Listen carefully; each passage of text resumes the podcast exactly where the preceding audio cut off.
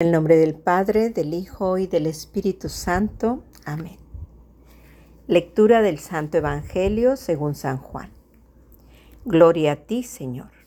Seis días antes de la Pascua fue Jesús a Betania, donde vivía Lázaro, a quien había resucitado de entre los muertos. Allí le ofrecieron una cena. Marta servía y Lázaro era uno de los que estaban con él a la mesa. María tomó entonces una libra de perfume de nardo auténtico, muy costoso. Le ungió a Jesús los pies con él y se los enjugó con su cabellera. Y la casa se llenó con la fragancia del perfume.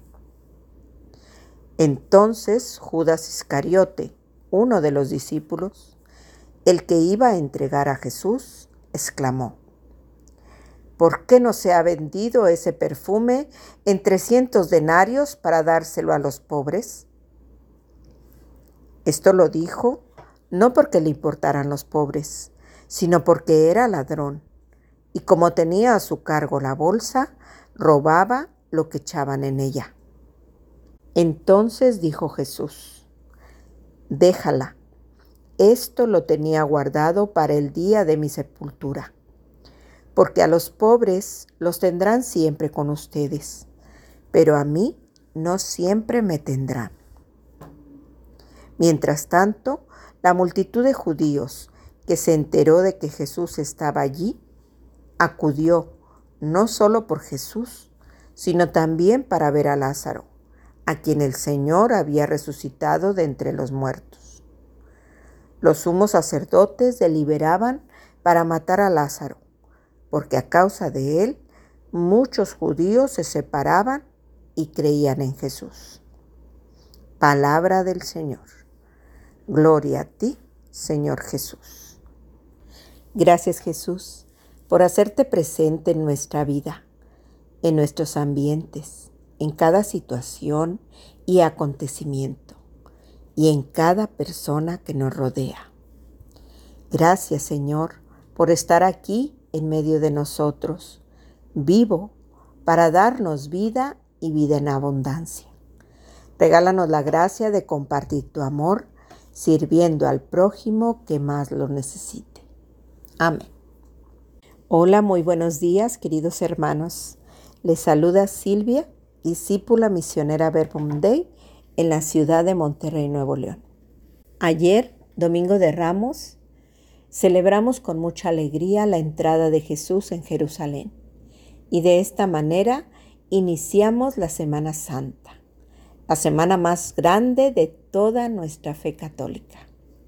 Hemos proclamado que Jesús es nuestro Rey, un Rey humilde, manso, que viene a traernos la paz y que ha llegado montado en un burrito. El templo al que hemos acudido se ha llenado de ramos, de cantos, de alabanzas para dar inicio a esta semana. Una semana intensa donde viviremos junto con Jesús su pasión, su muerte y su resurrección. Y hoy, lunes santo, ¿dónde está Jesús? Del Evangelio según San Juan, capítulo 12, versículos del 1 al 11, Hemos escuchado que ha ido a casa de Marta, de María y de Lázaro, su amigo, a quien Jesús ha devuelto la vida. Allí, Marta sirve la cena. Lázaro comparte con Jesús en la mesa y María toma un frasco de perfume de nardo muy costoso y le unge los pies. Y después se los enjuga con su cabellera.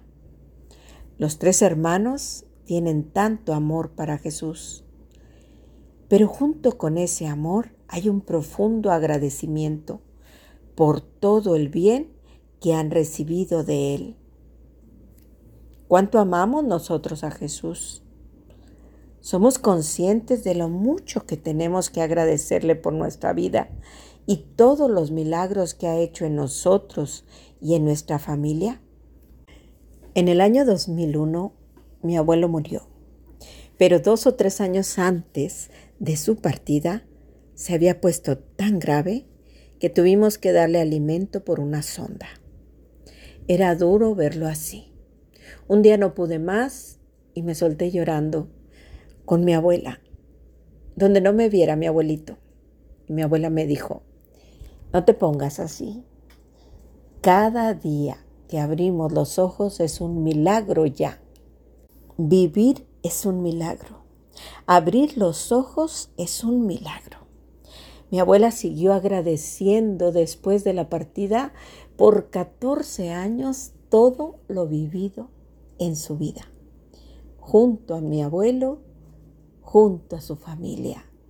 Alegrías, tristezas, penas, pruebas, salud, enfermedad, todo, todo lo agradecía mi abuela.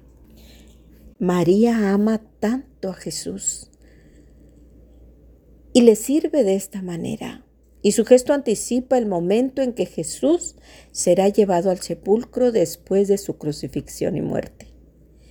Pero su gesto es criticado por un discípulo de Jesús, un amigo, podríamos decir. Judas Iscariote no toma bien que ese perfume tan costoso sea utilizado así y pone de excusa que se pudo vender para ayudar a los pobres. Pero el evangelista nos aclara. Esto lo dijo no porque le importaran los pobres, sino porque era ladrón. Y como tenía a su cargo la bolsa, robaba lo que echaban en ella. Notamos los contrastes.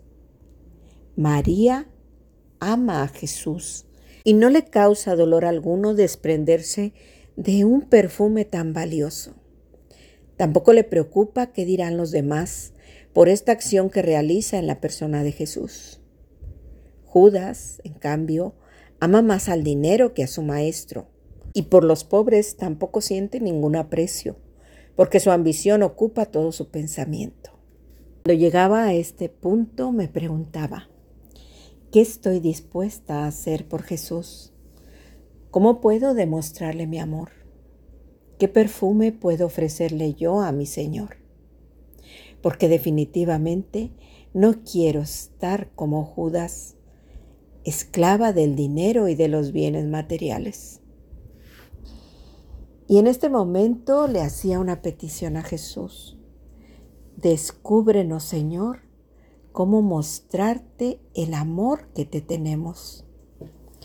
Y Jesús respondía pronto, a los pobres los tendrán siempre con ustedes. Sirviendo a los más necesitados, servimos a Jesús. Él nos lo dice en su palabra. Mateo 25 del 34 y siguientes. Vengan benditos de mi Padre, porque tuve hambre y ustedes me dieron de comer. Tuve sed y ustedes me dieron de beber. Fui forastero y ustedes me recibieron en su casa. Anduve sin ropa y me vistieron. Estuve enfermo y fueron a visitarme. Estuve en la cárcel y me fueron a ver. En verdad les digo que cuando lo hicieron con alguno de los más pequeños de estos mis hermanos, me lo hicieron a mí.